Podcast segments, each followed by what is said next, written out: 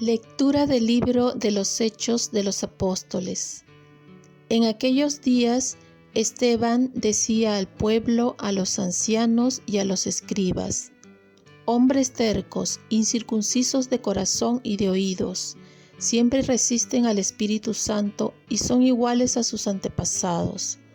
¿Hubo algún profeta a quien sus antepasados no persiguieran? Ellos mataron a los que anunciaban la venida del justo el mismo que acaba de ser traicionado y asesinado por ustedes, los que recibieron la ley por intermedio de los ángeles y no la cumplieron.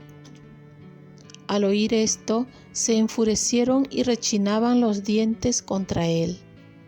Esteban, lleno del Espíritu Santo, fijó la mirada en el cielo, vio la gloria de Dios y a Jesús de pie a la derecha de Dios y dijo, Veo el cielo abierto y al Hijo del Hombre de pie a la derecha de Dios.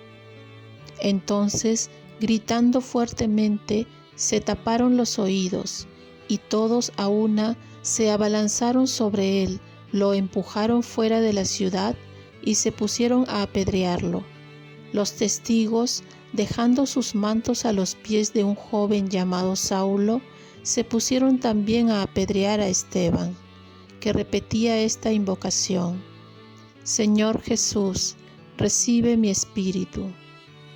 Luego, cayendo de rodillas, lanzó un grito, Señor, no les tengas en cuenta este pecado. Y, diciendo esto, expiró. Saulo aprobaba la ejecución. Palabra de Dios. Salmo responsorial. En tus manos, Señor, encomiendo mi espíritu. Sé la roca de mi refugio, un baluarte donde me salve. Tú que eres mi roca y mi baluarte, por tu nombre dirígeme y guíame. En tus manos, Señor, encomiendo mi espíritu. En tus manos encomiendo mi espíritu. Tú, el Dios leal, me librarás. Yo confío en el Señor. Tu misericordia sea mi gozo y mi alegría. En tus manos, Señor, encomiendo mi espíritu. Haz brillar tu rostro sobre tu siervo. Sálvame por tu misericordia. En el asilo de tu presencia lo escondes de las conjuras humanas. En tus manos, Señor, encomiendo mi espíritu. Lectura del Santo Evangelio según San Juan. En aquel tiempo, el gentío dijo a Jesús, ¿Y qué signo haces tú para que veamos y creamos en ti? ¿Cuál es tu obra? Nuestros padres comieron el maná en el desierto, como está escrito, pan del cielo les dio de comer. Jesús les replicó, en verdad, en verdad os digo, no fue Moisés quien os dio pan del cielo, sino que es mi Padre el que os da el verdadero pan del cielo. Porque el pan de Dios es el que baja del cielo y da vida al mundo.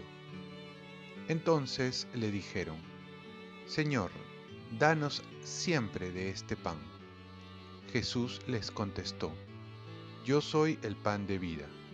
El que viene a mí no tendrá hambre, y el que cree en mí no tendrá sed jamás. Palabra del Señor. Paz y bien, Señor, danos siempre hambre del pan del cielo. En la primera lectura vemos el martirio de San Esteban, que lleno del Espíritu Santo va a asemejarse con las palabras de Jesús en la cruz y va a decir, Señor Jesús, recibe mi espíritu. Luego, cayendo de rodillas, lanzó un grito, Señor, no les tengas en cuenta este pecado. Imaginarse decir estas palabras mientras está recibiendo pedradas hasta que le quiten la vida. Solo esto se puede hacer cuando uno tiene el Espíritu Santo que lo lleva a amar tanto a Jesús que desea vivir y también morir como Él. Mientras tanto, Pablo de Tarso era testigo de todo ello. Definitivamente esta manera de morir también lo marca el joven Pablo, de tal manera que luego iba a correr la misma suerte. Qué importante es tener referencias de personas que han llegado a dar su vida por Cristo. El testimonio cristiano siempre va a influir en la vida de los demás aunque no nos demos cuenta. ¿Estás dando testimonio de Cristo? En el Evangelio vemos que los judíos no les basta con los milagros de Jesús. Ahora lo comparan con Moisés. Y quieren ver un milagro como el que hizo Moisés al darles el pan del cielo. Jesús demuestra que es más grande que Moisés, diciendo, yo soy el pan de vida, el que viene a mí no pasará hambre y el que cree en mí nunca pasará sed. Aquí está hablando de la Eucaristía, que es el mismo Cristo que se hace alimento para darnos vida y para hacerse uno con nosotros. Por eso San Cirilo va a decir, así como dos pedazos de cera derretidos juntos no hacen más que uno, de igual modo el que comulga de tal suerte está unido con Cristo que Él vive en Cristo y Cristo en Él.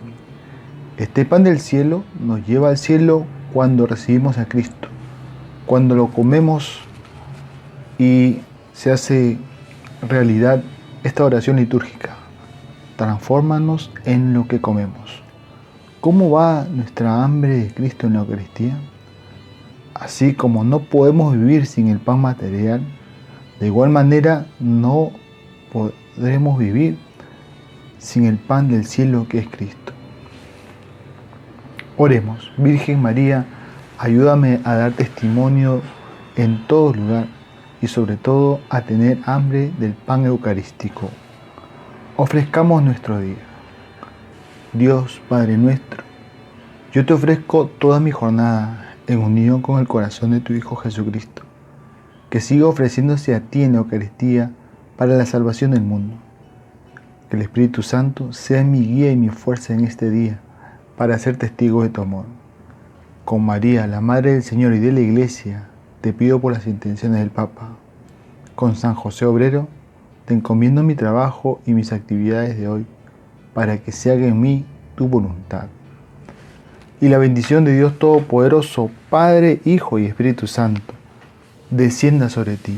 Cuenta con mis oraciones, que yo cuento con las tuyas. Que tengas un santo día.